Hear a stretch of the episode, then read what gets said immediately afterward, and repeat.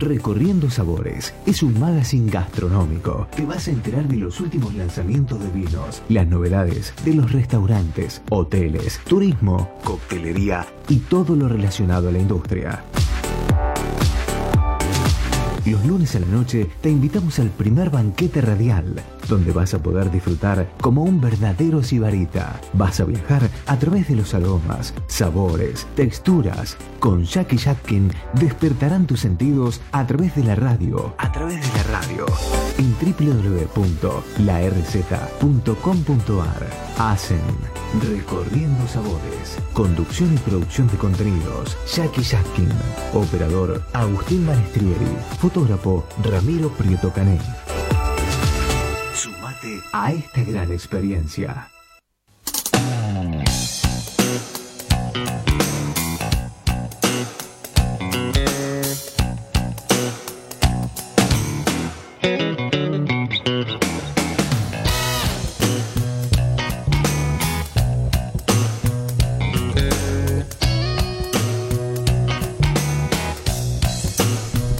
Bienvenidos a Recorriendo Sabores, siendo las 25 minutos. Acá estamos.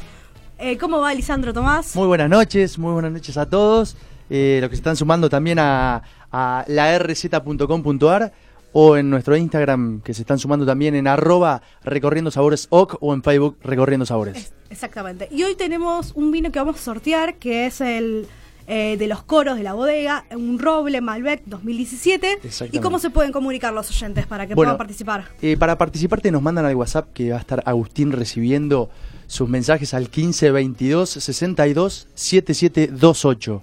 Nos escriben o buscan ahí en la misma página también está el WhatsApp para que escriban y hoy lo sorteamos. Perfecto. Bien, y tenemos acá en la mesa los invitados, Pablo Greco, Hola, chef, noches, ¿cómo ¿cómo estás?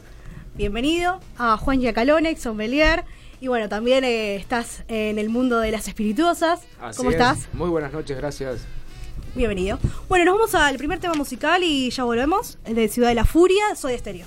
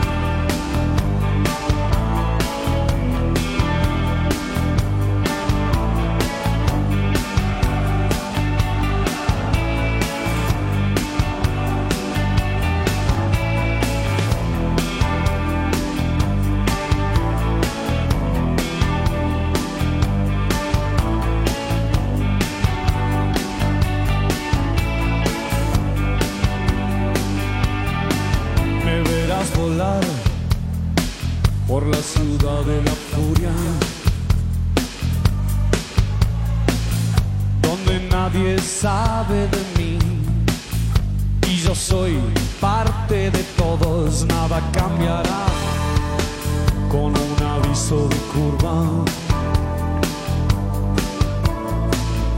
En sus caras veo el temor. Ya no hay fábulas en la ciudad de la furia.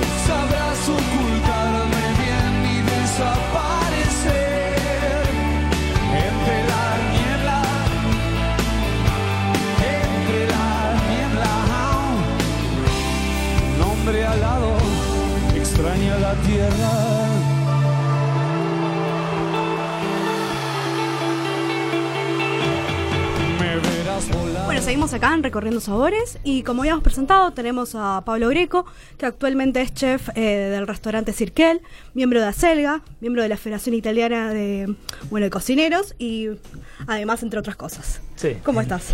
¿Cómo estás? ¿Todo bien? Todo bien. Bueno, ¿cómo iniciaste, digamos, hace varios años? Hace 20 y pico. 27. Exactamente, justo lo habías dicho. 27 años que estás en el rubro de la gastronomía, pero ¿cómo se te dio esa pasión? En sentido de la, la cosa de cocinar. Mira, yo empecé a trabajar a los 13, muy chico. Y pienso que me gusta la cocina desde los 10, los 8. Un Eh, privilegiado sos, ¿eh? Sí, sí, La sí. verdad, como encontrar esa vocación. Pero me crié en casa donde siempre se cocinaba, donde mi abuela cocinaba, donde mi mamá cocinaba, donde mi papá cocinaba, donde se armaban esas mesas grandes que hoy no existen más, que venía toda la familia los domingos, hacía pasta y mi abuela tenía animales en el fondo y cocinaba y mataba las gallinas y los conejos, esas cosas que uno va mamando de chiquito. Sí. Y Influencia nada, italiana, Influencia bastante. italiana, española por el lado de mi mamá y nada, se ve que eso de una cosa a la otra me fue llevando, me fue llevando y empecé trabajando de bachero, limpiando baños, lavando platos, Como todo, ¿viste? como Se va. todo. Y nada, a medida que iba pudiendo me iba pagando los estudios. Me acuerdo que en ese momento un mes de, de un colegio, el IAC que recién abría, eran 1.700 pesos y era una locura.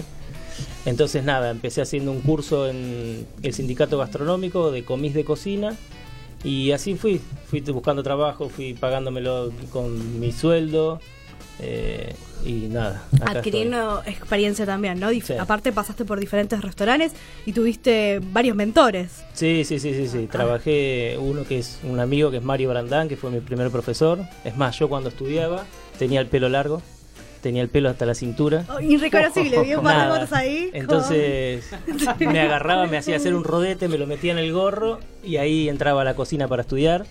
Y a él le prometí que el día que iba a hacer mi examen final iba con el pelo corto. Claro. Y así fue, fui con el pelo corto, no lo podía creer, ni él ni yo. El antes y el después. Claro. Y nada, hoy Siguen somos- trabajando, ¿no? hoy Con- seguimos trabajando con juntos con Mario, somos amigos, nos cruzamos todas las mañanas porque él va para su trabajo y yo voy para el mío. O sea, tenemos muy buena relación después de tantos años. Qué bueno. Bueno, Lisandro, Y bueno, tenemos también a Juan Yacalone, eh, bueno, que él es primero mendocino. Eh, Eso lo digo siempre con mucho orgullo, ¿no? Sí.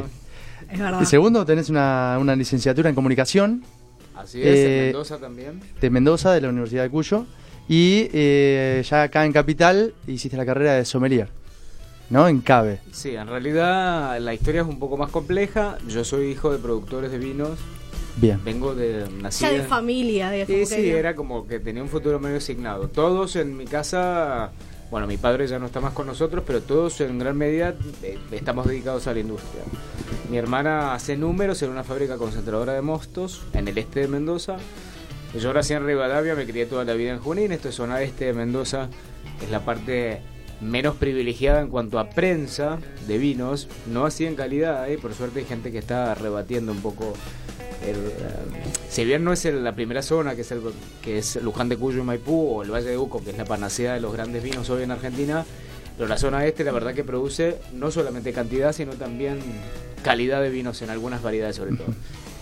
Y nada, la verdad que mis juegos eran en una finca y, me crié prácticamente en una bodega, entonces jugabas con las madres de vinagre y es- es- eso era, ese momento uno, a ver, cuando sos chico y demás, no, no te das cuenta que eso está formando no solo tu vida Empezó como un juego, capaz descubriendo, viendo a tu, a tu papá, y ya después fuiste descubriendo. Mi esa papá me pasión. obligaba a ir a la finca, cosa que a mí no me gustaba claramente en ese momento. Hoy todo el mundo disfruta, Sí. hay que ir a podar, hay que ir a cosechar y demás. La verdad que el trabajo en la viña es muy sacrificado. Entonces la gente aquí en Buenos Aires o colegas y demás se mueren por hacer una mini jornada de cosecha o de poda y la verdad que no, no es lo que parece. No es para la foto del Instagram, ¿eh? el trabajo es bastante duro. Así que empecé, fui formador también de la carrera de sommelier. A ver, no, existía la carrera de... Yo empecé a trabajar en comunicación del vino cuando tenía 19. Tengo 39, así que hace 20 años que hablo de vinos. Y empecé haciendo de sommelier. Con toda la- a ver, siempre digo que yo soy un hijo de la reconversión vitivinícola.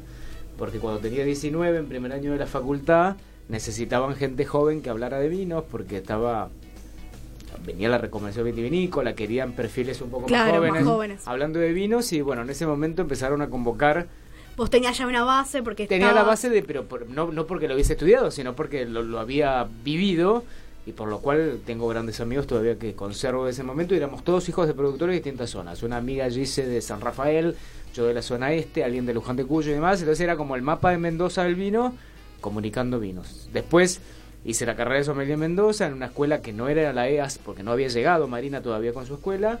Y después la volví a hacer aquí en Buenos Aires, cuya faceta es distintísima en CAP, con María Barruti. Sí. Claro.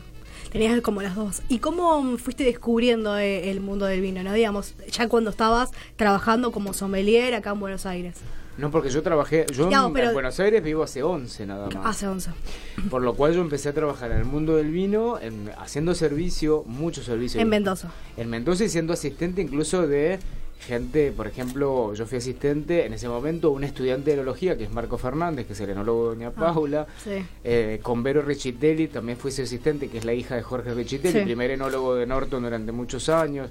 O sea que me iba formando como un juego en cosas que tenían relación con, con- Y empecé a ser muy autodidacta y a estudiar, estudiar, estudiar, estudiar y después descubrí que mi verdadera vocación era justamente comunicar el vino. De hecho, mi, yo me licenciaté, la licenciatura es en la Cuyo, Sí. en la Sí. Facultad de Ciencias Políticas, y mi tesis de grado fue marketing vitivinícola. Entonces ya estaba, la verdad que el camino estaba dado para eso. No, no, no, no puedo torcerlo porque es lo que me hace feliz realmente.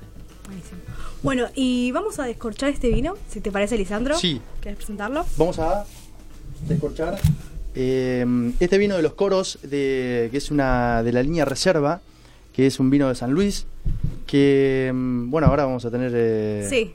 la presentación de este vinazo que nos va a estar acompañando. Justo refleja lo que es San Luis, ¿no? Llanuras, eh, todas las montañas, en las sierras. Y vamos a aprovechar a- acá al nuestro sommelier invitado de lujo. Qué bueno que no me tocó Juan. a mí, no lo puedo creer. Es ¿Por genial. qué? Yo pensé que Ah, te iba a no, pasar, bueno, ¿eh? No, no, pensé no, que te iba a no, pasar. No, gracias, gracias. Paso, paso Bueno. ahí que, que practica acá ese- ¿Cómo es tu vínculo, Pablo, con el mundo del vino, digamos, a la hora de, por ejemplo, incorporar alguna en la carta o en la comunicación en, en el restaurante? Sabes que eh, yo no me siento que no sé mucho de vino. Eh, cuando buscamos un plato nuevo y, tratamos, nosotros tenemos una extensa carta de vinos y trato de enfocarlo a los vinos que hoy tenemos en carta. Eh, a ver, para no incorporar un vino nuevo, para no decir, bueno, vamos a cambiar toda la carta, que el cambio de carta de, de- de comida no interfiera en la que hoy tenemos de vino. Eh, pero siempre estoy abierto a aprender y, y es más, tengo, mi materia pendiente es hacer un curso de... Y bueno, y a la hora de, por ejemplo, no sé, pensar un menú y ese menú, mi, mi pregunta iba, bueno, tengo que combinarlo con este vino o justo No, tenés- no, no. Te lo dejas ahí, Sí, hago, el, hago al revés. Eh, pero nosotros cambiamos primero por estación. por estación. Y entonces depende de lo que haya en la estación y depende del plato que haga que, que nos guste, que lo vea con el dueño, que ahí vemos con qué vino lo podemos acompañar. Es al Perfecto. revés, no, no voy eh, primero al maridaje a ver, bueno, podemos Claro, este es, plato. es dependiendo cada cocinero Claro. co- como, como enfoca, ¿no? Igual yo para mí es eh, vos podés comer una pizza con vino tinto y para mí está bien, ¿eh? Claro. Yo soy de los tipos Está que muy bien, ¿eh? Sí. Yo soy de los tipos que- Ojo que hay vinos vino tintos que que, más se te adaptan gusta, ¿no? muy bien. No, Sí. no, no. Pero aparte Claro. que con la pizza... Bueno, viste que hay pizza de cualquier cosa, pero... Eh, Vinos más ligeros, más pero hay jóvenes. vinos que se adaptan Pero viste que tenés ese que dice, no, la pizza es con cerveza, no es con vino, el pescado Sí. con vino blanco, yo no. A mí si te gusta y, y es rico, dale Yo, soy, yo me voy por esa escuela más que por un maridaje bastante estructurado, pero justo nombraste la pizza que, por ejemplo, con un bonarda Y va bárbaro. La hablando bonarda- de acompañar, ¿no? Eh, por ejemplo, para el día de hoy, ¿qué se te ocurre hacer? Y hoy si con está este la, frío, digamos, el oyente está en su casa, tiene que agarrar cosas de la heladera. con o- este frío Sí. haría una buena lasaña. Bien, ¿y vos con qué lo acompañarías? Pero a ver, la lasaña que tipo napoletana, la típica, la con salsita. Eh, depende, pues si me dijo, ya me metieron un compromiso, dijo, si la gente agarra lo que tiene en la heladera, es meterla a la gente en decir, no, anda a gastar, no, si tenés lo que tenés en la heladera, haces una lasaña tranquila, con un poco de carne picada, verdura. Pero yo no pod- esta noche no podría hacer una lasaña de nada. ¿no? La complicaste un poco con la Claro. lasaña. Bueno, no sé, un guiso, un arroz, una pasta, una pasta seca. Me pasa muy bien. Totalmente. Bueno, una pasta con qué salsa. ¿Querés que vamos jugando? Sí, exacto. Así como dos, A tres me- platos. A ver, yo lo voy a desafiar Sí. acá a mi amigo Pablo Greco. A mí me gusta, yo siempre cuando he estado haciendo servicio, que hice durante mucho tiempo en Mendoza, acá en Buenos Aires, en algunos lugares, yo le decía a la gente, primero elija el vino y en función de eso vamos por el plato. El cocinero yo sé que eso le molesta, pero a mí No, no. no, yo te digo la verdad, eh, yo no soy de, te, te lo dije, no soy de maridar. Para mí, eh, comes un plato, sea carne, pasta, pescado, y lo querés tomar con lo que quiera, para mí va bárbaro. No, no es que, ay, no, si no comes con este vino, no, es, es imposible. No, no, es, no hay una regla en sí. No, para mí no hay. Digamos, hay una regla en teoría, ya sea para el mundo del vino o para la cuestión de gastronomía, pero después puede salir, hay parámetros que se Sí, pueden... para mí tiene que ser lo ver, que te guste y lo que no, tengas ganas. comensal puede elegir lo que amiga. Para mí el vino más rico es el que te gusta, siempre. El mejor es el que te gusta y si es compartido mucho más.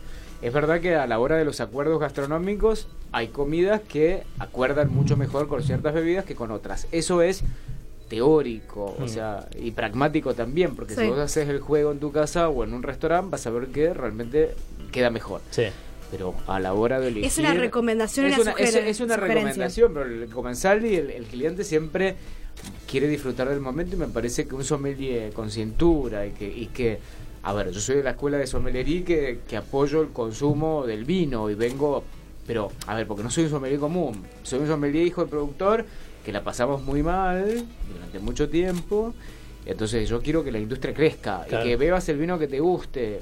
Pero si me preguntás con qué lo sugerís, que este plato, bueno, vamos, ahí Es que si no se encasillar mucho siempre, viste, y siempre va para el mismo lado. No, esto es con esto, esto es con el otro, y hay muchas eh, variedades de vino o de bebida o de cerveza que no se pueden usar. Y a la hora de, por ejemplo, los productos de estación, ¿cómo mm, si tendrías que hablar de y dar conciencia a la gente, ¿no? Como que a veces buscamos otros productos que no hay y en vez de ir- aprovechar los productos de estación, ¿no? Como Yo que voy- falta todavía esa cuestión de conocer y concientizar. No, de por ahí de arriesgarse. Capaz que la señora que está en la casa va a la verdulería y compra la cebolla, el tomate, el morrón y por ahí un zapallito, una berenjena si es muy osada. Sí. Pero hay que ir y hay que comprar, hay mucha variedad. Ahora cada vez hay más.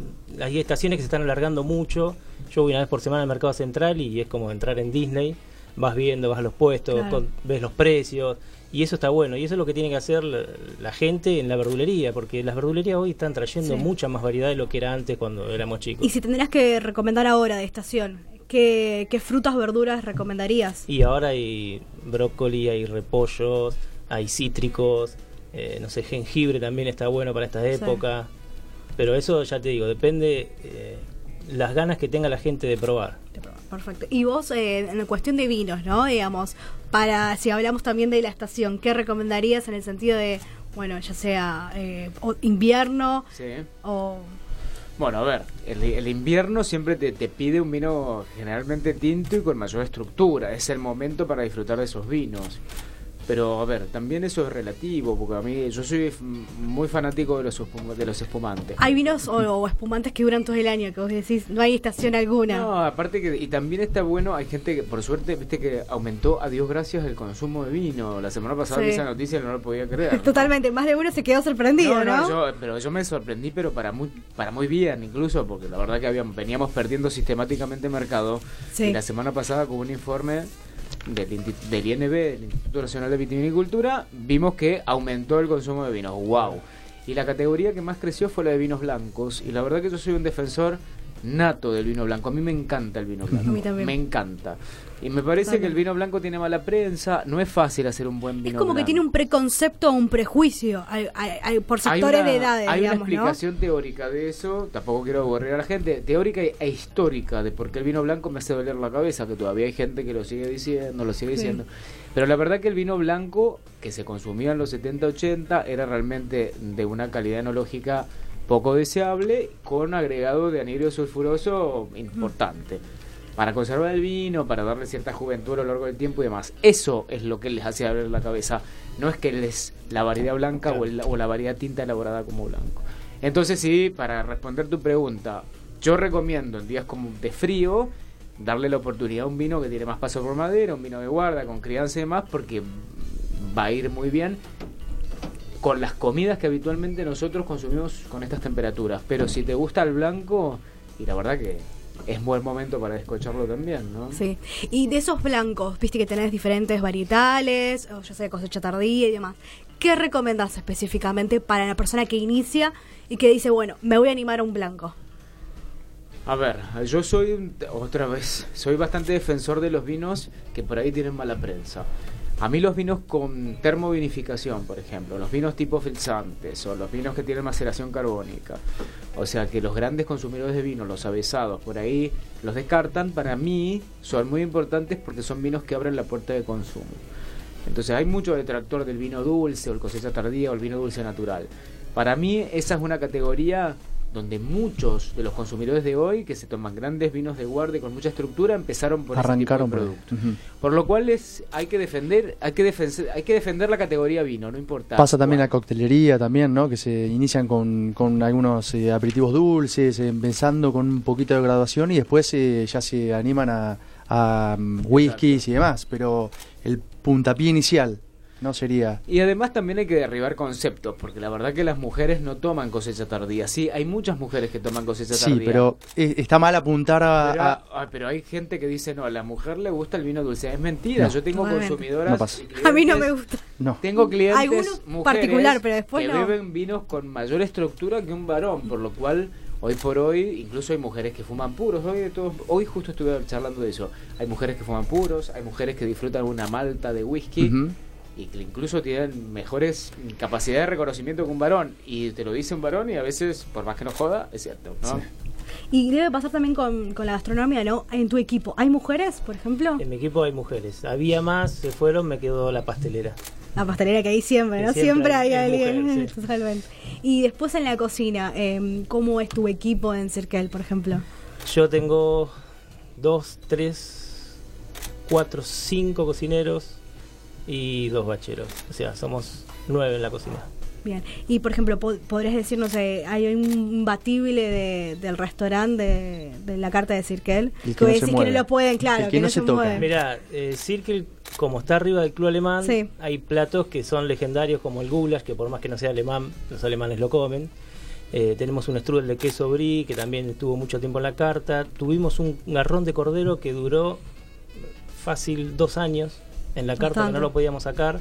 Y era un plato que venía con un humita, una salsa barbacoa, pochoclos. Era, una, era como el símbolo de la manzanita de carro cuando éramos chicos. Sí. Pero bueno, al revés, puesto en la humita, y era un plato que duró dos años y, y no lo podíamos sacar. O sea, la gente venía venía por ese plato. lo reclamaba. Y lo reclamaba, sí. Totalmente. Pero bueno, nada, vamos variando. Bien. Bueno, nos tenemos que ir al segundo tema musical, La Bestia Pop de Los Redondos y La Tanda.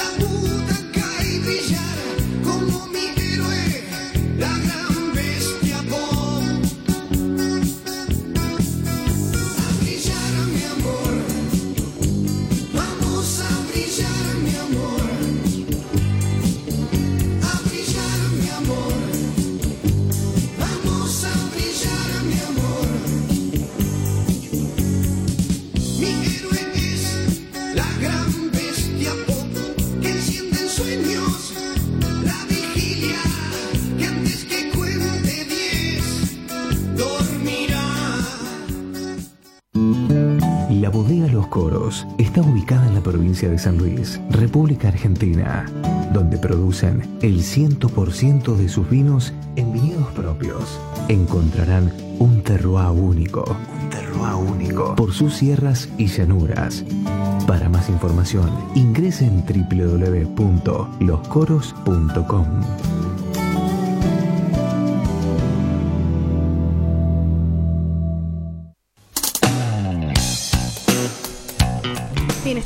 escuchando la bodega de los coros, eh, bueno, que nos acompaña eh, en el programa. Es una bodega que está desde el año 2009. Tiene aproximadamente 50 hectáreas, producen el 100% digamos, de sus vinos. Está ubicado en San Luis, Argentina. Y ya que tenemos a Juan y que estamos catando este vino, que es eh, 0167 Reserva Malbec 2017, eh, que nos cuentes qué sensaciones, qué podés apreciar de este vino. Bueno, buenísimo. Bueno, ante todo, bueno, soy mendocino, por lo cual Sí. soy bastante defensor de los vinos de mi provincia, pero me ha sorprendido para bien, porque el Malbec, la verdad que es como una variedad que está muy arraigada en Mendoza. Pero la verdad que, que está rico, es un vino que si bien tiene un paso por madera, que se siente, Sí. es muy frutado, es un vino bastante equilibrado y hay un tanino... Si hay algo que no entienden, me frenan porque por ahí... No sé, la, la gente que No, no, escucha no, si eh, entiende de tenemos los dos si no- públicos. Tenemos al público que sabe de vinos y el que nos escucha. Digamos, Bueno, entonces no. vamos a hacer una cosa. Para los que saben va ahora la nota de cata y para los que no ya la hago más fácil. O sea, mm, eh, tenemos un Malbec bastante típico, hay mucha fruta roja, fundamentalmente ciruelas, hay algo medio especiado también en nariz. Sí.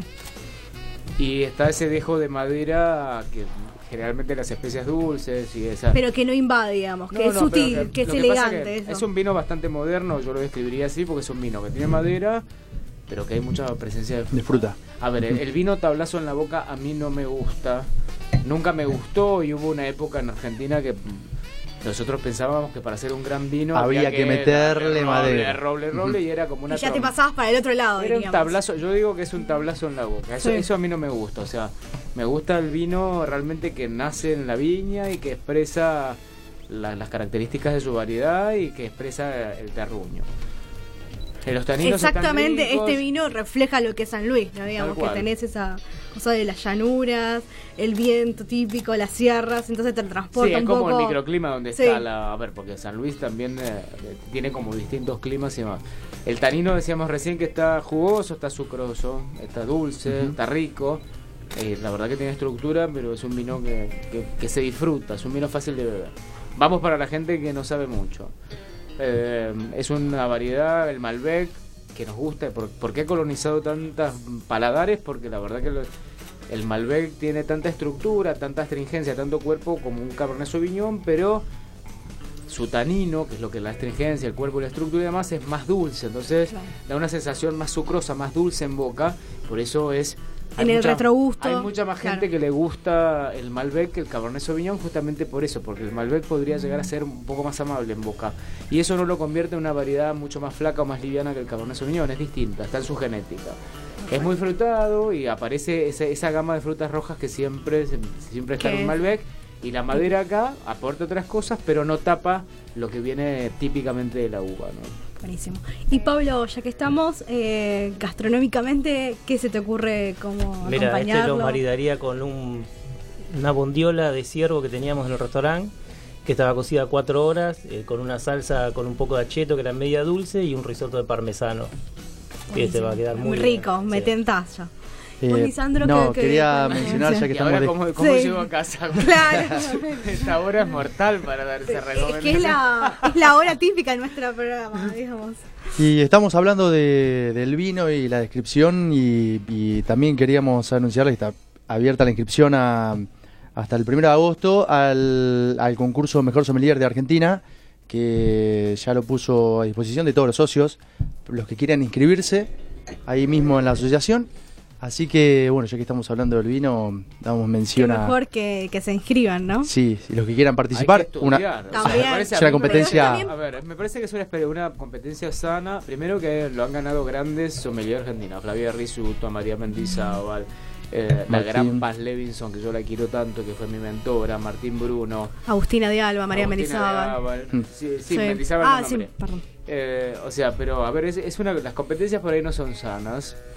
Pero esta yo me parece que es sana porque hay que estudiar y eso... Y también te probás, ¿no? Digamos, a qué... Te a probás qué- y profesionaliza, altura- profesionaliza la carrera. y Me parece que es darle una entidad a nuestra carrera que la necesita. Y al país también, porque después son representantes en competencias Hay gente que internacionales. hace- Hay gente que hace muy bien las cosas, pero bueno, no son la mayoría. Por ahí eso, las personas que hemos nombrado son geniales y, y nos han dejado muy bien y nos siguen Sí. dejando muy bien.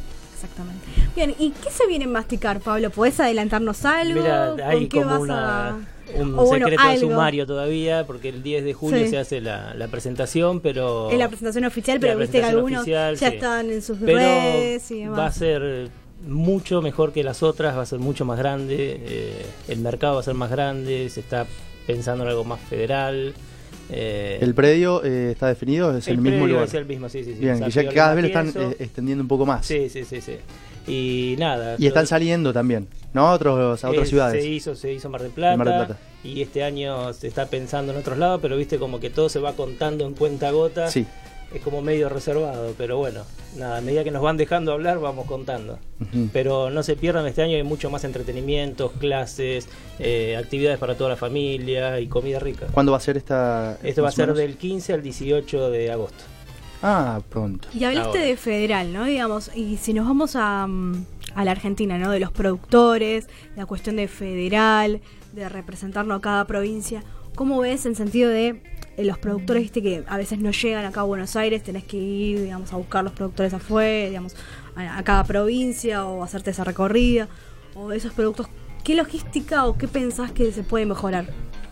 No, mira, hoy está bastante amplio a lo que era unos años atrás. Pero, viste, me, refiero a un restaurante normal. Sí, bueno, o- un restaurante tenés, eh, hay muchos grupos de cocineros, de, de gente que, que conoce, por ahí un productor y te dice, che, mira, están viniendo espárragos de Córdoba, tengo, viene un muchacho con un camión, si querés te sumás y así vas haciendo la cadena y vas comprando 5 kilos, 10 kilos, 20 kilos, entonces ayudás al productor que viene con Sí. un camión y no, no se tiene que parar una plaza al azar, entonces ya viene con su cargamento vendido. Te cambio la pregunta, me refiero a no cocineros conocidos o que tienen o que ya están, no sé, en, restaurantes de hoteles y demás. Me refiero, no sé, a un bodegón, por ejemplo, ¿no? Y que le cuesta buscar ese producto. No, te digo eh, lo mismo. Eh, a ver, hoy se Porque abrió... tengo las dos facetas, los dos oídos, como las dos campanas. Sí. Que decís que, entonces, como, ¿cuál es la, la versión No, o yo cuál pienso es? que hoy está mucho más abierto el tema, no es tan cerrado. Antes era como más puntualizado, decía, este tiene el producto, el otro no lo tiene. O, por ejemplo, los productos, algunas cosas puntuales de Bariloche, que te cuestan eh, eh, que lleguen a Buenos Aires. Lo que pasa es que ya ahí estamos entrando en un tema que es más, eh, no sé, más gubernamental. O sea, no es que nosotros podemos agarrar y decir los dos, nos vamos a Bariloche y traemos productos. Es mucho No. más difícil por el costo que tiene traer el producto. Pero ya que o sea, eso, digamos, es Argentina, tendría que llegar más eh, más rápido o no, no que sea, no sea tan caro, como buscar siempre una alternativa. Sí, es- Capaz que le resulta más fácil, no sé, eh, España. Es todo un tema. Yo decir- cuando voy al mercado hablo con, con los puestos y, y hablamos de los precios y todo, y a veces te, te enterás que por ahí tienen más costo, de más precio de, de carga, de social, de, de tras- transportarlo, que de lo que vale en sí el producto. Entonces hay que decir, ¿cómo, ¿cómo puede ser? Estás cobrando lo mismo el que te lo transporta que el tipo que está todo el día sacando, no sé, una papa de, de la tierra. Es un tema complejo, no es...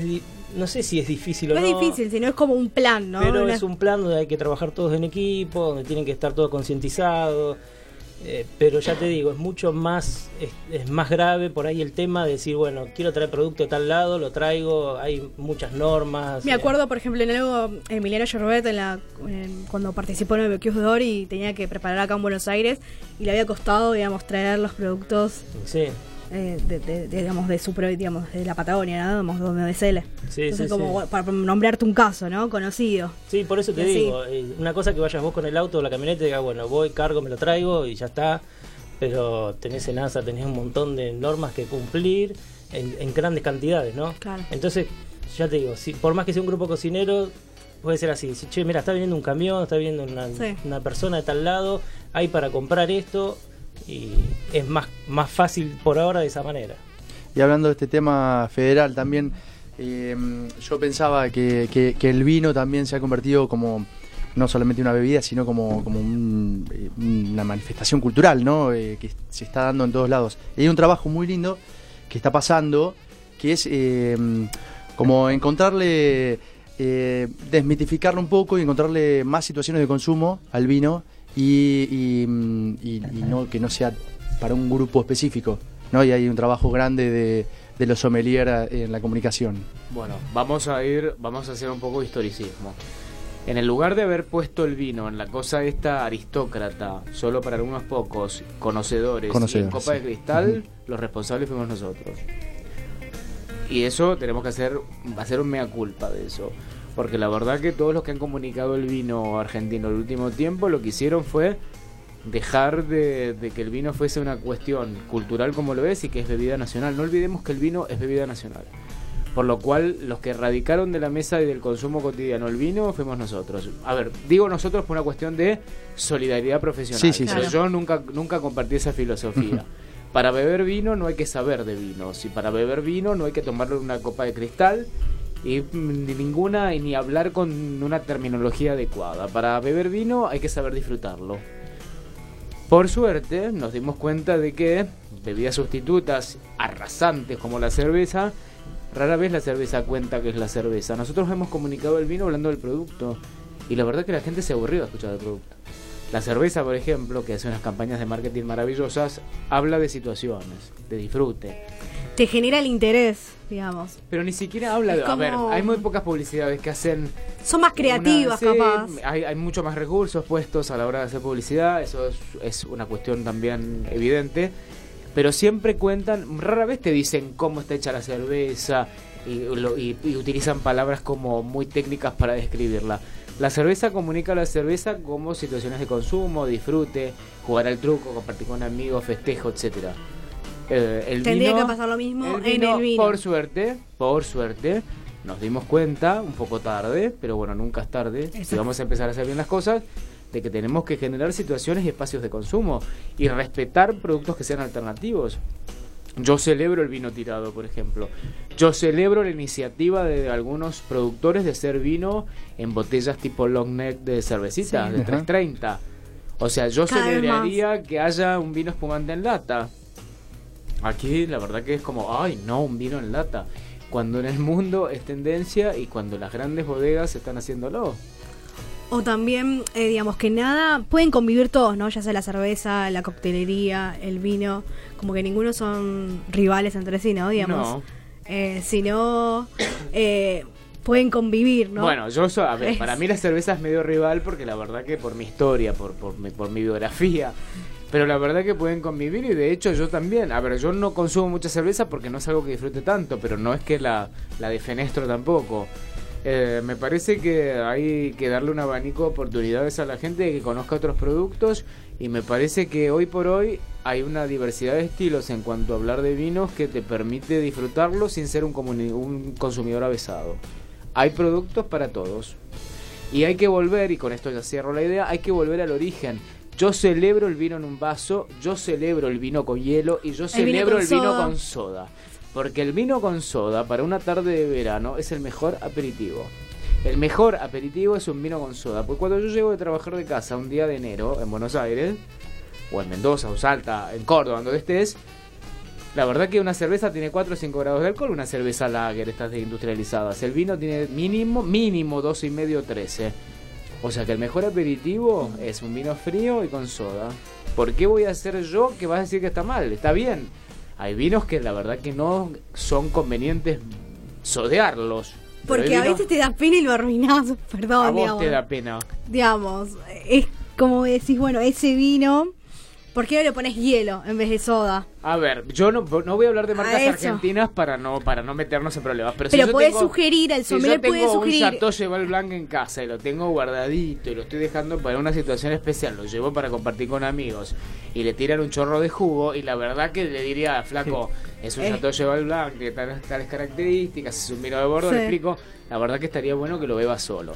Ahora, pero si es un vino de entrada de gama, de gama media... No, hay, ¿por hay no? vinos, Ujú. Por eso te digo, hay vinos y vinos, sentido. Hay vinos más jóvenes o vinos que no, que se permite o que se pueden. Y hay vinos pero que están que hay vinos con decís tan. A ver, no. chicos, en una pile, en una pileta, un día sábado de calor.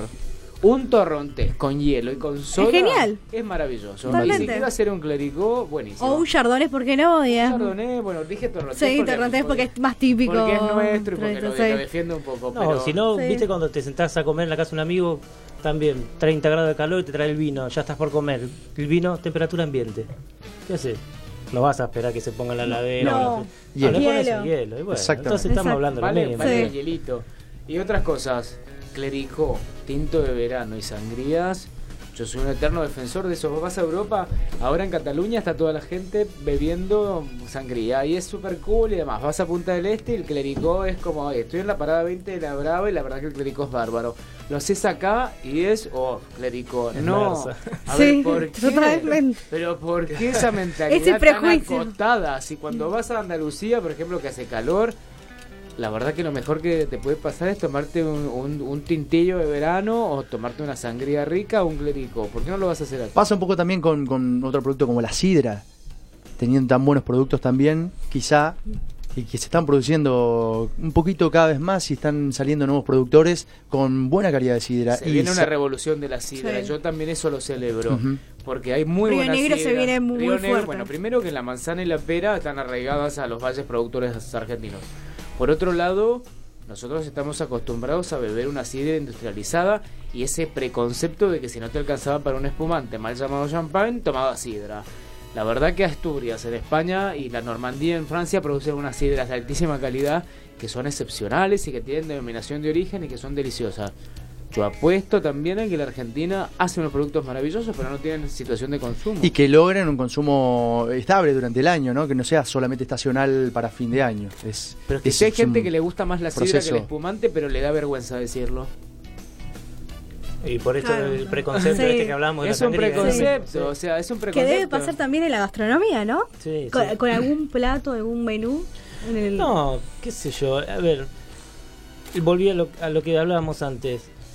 Si vos para, lo haces para un menú, para un restaurante, obviamente tenés que hacerlo al nivel del restaurante que estés. No por eso va a ser ni menor, ni, pe- ni mejor, ni peor. Pero si te invitan a comer a tu casa, yo a veces tengo ese che, vamos a comer a tu casa, no vienen amigos de mi mujer o familia, y dice, ¿qué comemos? Pidamos pizza. O sea, o hagamos algo, una carne al horno, ¿no? Y la gente se piensa que vos comés, no sé, faisán, Claro, yo te iba a preguntar, ¿qué encontramos también? días. ¿Qué encontramos en tu heladera, Y por en mi ejemplo? heladera, por ahí Por hoy la ser cocinero. Por ahí la encontrás vacía. No, bueno, pero a ver, un día a ti- eh, no, qué sé yo, yo tengo dos chicos. Por ser cocinero. y- Y, vos decís, bueno, a ver, yo soy cocinero y la gente piensa, ¿no? A ver, eh, el cocinero que cocinero. tiene. Y ¿Qué llego a mi casa y no tengo ganas de cocinar. Lo hago porque me apasiona y tengo que darle de comer a mi familia. Pero es como que no sé, que la ponga a mi mujer a hacer números en casa, es lo mismo. Pero, qué sé yo, tratás de comer variado, comer verduras, de comer carnes, de, de que los chicos también. A ver, los chicos de hoy están por ahí todo el día, si vos no los desconectás, están todo el día conectados. Entonces, su comida, y te digo por los compañeritos y por todo, es toda comida rápida porque están conectados porque la tele, porque el club, porque la escuela todo el día. Entonces, está bien meterles un poco de, de verdura, de carnes, darle una variedad. Son muy O que también que reacios. cocinen co- con También que vos. cocinen, sí, conmigo cocinan. Y si son reacios, por ahí yo trato de meterles un poquito en la, en la comida sin que se den cuenta, pero que sí, que lo coman, viste, que coman que verdura. tenga, sa- que mantenga sabor. Claro, que tenga que sabor empiecen a encontrar ese sabor que si, che, ¿qué tiene esto? Bueno, y le mostrás que tiene, entonces ahí un poquito como ir educándolos. Buen Sí. punto eso, porque para arrancar también lo mismo pasa con el vino. Eh, hay que ir llenándolo un poquito de, de sabores distintos para que vayan incorporándolos. Pasa sí. también con, con el vino. No sé si hay alguna posibilidad de, de, de que eso se traslade ¿no? a, a, eh, las situaciones de consumo y el, y el tipo de vino y los destilados, que se traslade un poco a desde ya pues, desde chicos, ¿no? De los sabores, distintos eh, condimentos y demás para ir de- descubriendo y conociéndolos y que se haga fácil también. Sí, no, no solo, a ver, los destilados sí, se va a complicar un poco para los chicos, ¿no? Vamos a, No, vamos bueno. a ir No, pero Justo cuando te iba a decir, ¿no? Eh, le pasó el Negroni Week. Algún Negroni que, que puedas. A ver, el Negroni es una tratemos, tratemos Ah, que a los sí. nenes no. Yo de debo 18. reconocer que yo tomo vino desde los 5 años. Y la verdad que estaba bien, porque mi padre me daba vino con soda en la mesa y me tenía que gustar. Y la verdad que si nosotros hacemos memoria, yo tengo que 39, nosotros bebíamos cuando éramos menores vino con soda. Te daban de probar. Ujú. De de hecho, lo- los hijos de enólogos amigos y demás beben vino. Yo doy muchas clases y tengo alumnos que son menores de edad ¿Mm? y que los dejo tener mis clases. O sea, porque para mí, que siempre lo digo, tener centennials en mis clases, yo la verdad que ab- abro un vino por ellos, porque realmente estoy asegurando que la industria crezca, porque siempre en los cursos o en las catas que doy y demás, siempre son cuarentones, cincuentones, va, hay gente de 20 para arriba, pero no son los más. Y cuando vienen chicos centennials así, yo digo, qué bueno, ¿no? Porque la Te industria- sorprendes. La industria tiene futuro claro. y me alegro. Y, ¿Y no los hace ser un poco también más responsables y hablarles de, de eso también? Yo ¿No? me El adscribo, no, yo me adscribo dentro del consumo responsable de vino, wine moderation, siempre, siempre, siempre, siempre.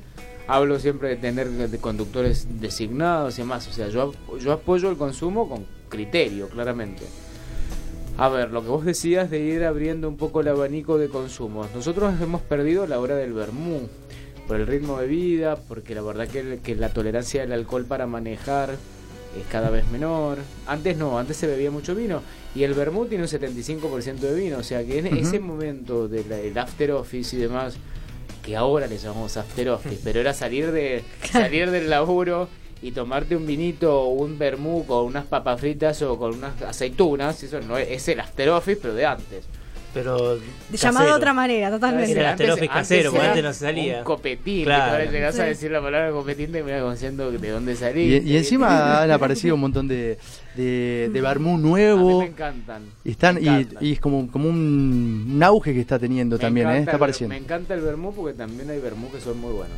Pero bueno, lo que vos decías del abanico de sabores, hay coctelería de autor que está buenísima y me parece que el vino, yo hago mucho, yo investigo, tengo un gran profesor que me, que me coachea y la verdad que tengo recetas que hago con vino, hago wine cocktails, o sea, hago coctelería con vino y le doy la posibilidad al vino de participar en una situación de consumo diversa y eso es apoyar también la industria y está buenísimo.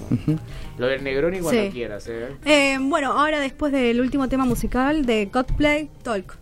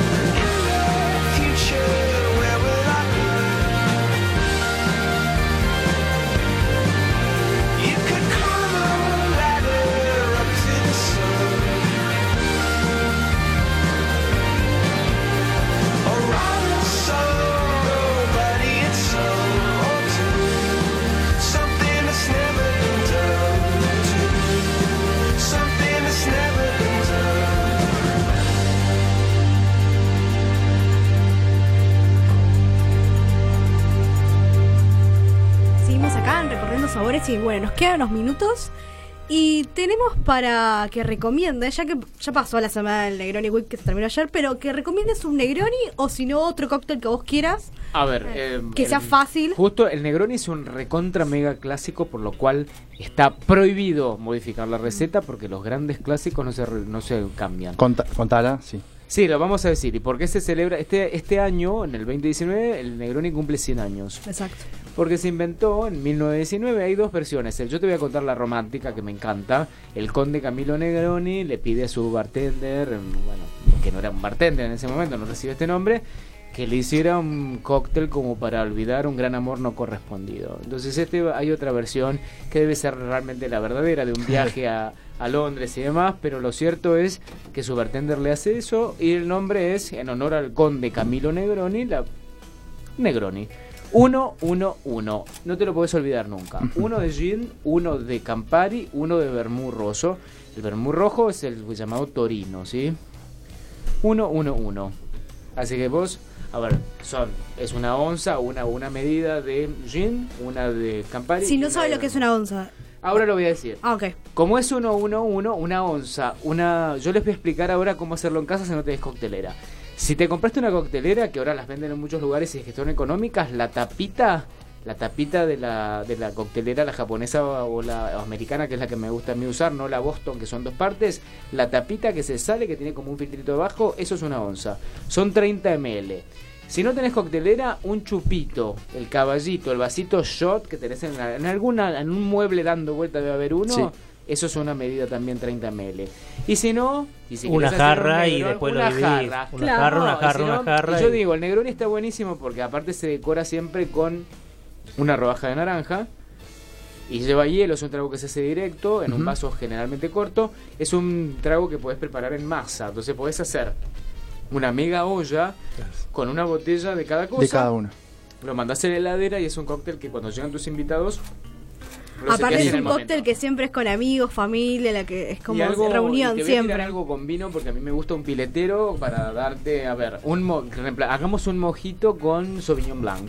Y que lo puedas acompañar, vos digas algún plato. Bueno, yo digo, un mojito que les gusta a todo el mundo, el moji típico mojito, o sea, con la hierbabuena, con el azúcar, el sweet and sour y demás. A ver, las- vamos, a vamos a sacar una parte de ron y la soda y vamos a poner Sauvignon Blanc. Queda maravilloso, es un trago súper fresco y demás que a mí me encanta. Así que yo como te dejo ahí la y receta. Pablo, ¿vos qué harías? Bueno, podemos ¿Qué hacer, acompañarías con...? eh, un plato para acompañar un mojito, pero sí por ahí una brusquetita, un pan de nuez con una mousse de salmón y unos vegetales encurtidos que va a combinar. Me gusta. Va a combinar bien. bueno. Quedó rico. Y si te digo algo con pescado, Y con pescado, ¿Qué? eh, ¿qué te gusta? La plancha, frito. eh, sí, en realidad para el oyente me, me gusta, a mí me gustan todas las variedades de pescado. como Mira, a mí también, a mí me usar. gusta más el pescado blanco. El pescado blanco, sí. Corvina, badejo, mero. Salmón blanco, todo. Salmón blanco, salmón rosado, soy muy. Y con todos estos problemas Sí. que trae de contaminación y todas esas cosas, ya de por sí no me gusta, después sabiendo todo eso, menos me dorado gusta. también, que está un bueno. dorado, un pacú, que es Sí, rico. el pacú que la es gente riquísimo. Dice, no, tiene gusto a tierra, pero no, no tiene gusto a tierra. Si lo haces bien, es rico. Son, son pescados de río rico. Pero sí, nada. Lo más sencillo, filé de corvina, un poquito de hierbas, aceite de oliva, plancha, vuelta y vuelta. Para mí el pescado es vuelta y vuelta, no es cocido, hiper cocido. es- se pierde el sabor del pescado. Y unos vegetales, asados al horno, al wok, bien tranquilo, lo disfrutás. No le pongan mucha cosa al pescado, no le pongan salsas de queso, de roquefort, como hacían antes. Claro, para no lo- taparlo, lo para que se sienta mejor. Lo matás. No lo cocines demasiado porque también lo matás. Es como que comes tergopor. Sí. Se pierde, digamos, todos los sabores. Todo el sabor del pescado lo perdés. Exacto. Bien, ¿dónde te pueden encontrar, Pablo? En Instagram, en pjgrec, arroba pjgrec, o buscan por Pablo Greco, me encuentran por ahí, o en la página web y también. si te quieren encontrar, ¿dónde? ¿En el restaurante? En el restaurante estamos en Circle, en la avenida Corrientes 327, en el piso 22 de la ciudad de Buenos Aires. Perfecto. ¿Y vos, Juan, eh, Muy algún fácil. curso? Curso- vamos, bueno, se viene, estoy dando cursos todo el tiempo, se viene una edición del vino celebro, viste que yo trabajo Sí. ¿Qué, qué zona va a tocar ahora? Boulevard Caseros, Ajá. lindísimo. Ok. Y me encuentran en arroba Juan Giacalone. Muy fácil. Perfecto. Bárbaro. Bueno, en la operación técnica tenemos a Agustín Balistreri. Gracias, Lisandro, como y, siempre. y saludamos a Ramiro Pietro Cané con las fabulosas fotos que después le va a llegar a, No a cada uno. a hay que ver si son favoritos. sí, son fabulosas. Sí, sí, son muy buenas. Así que bueno. Eh, nos reencontramos el lunes que viene acá en Recorriendo Sabores eh, por la receta. Soy Jackie Japkin y salud. Salud, salud. Salud. Salud. Thank you.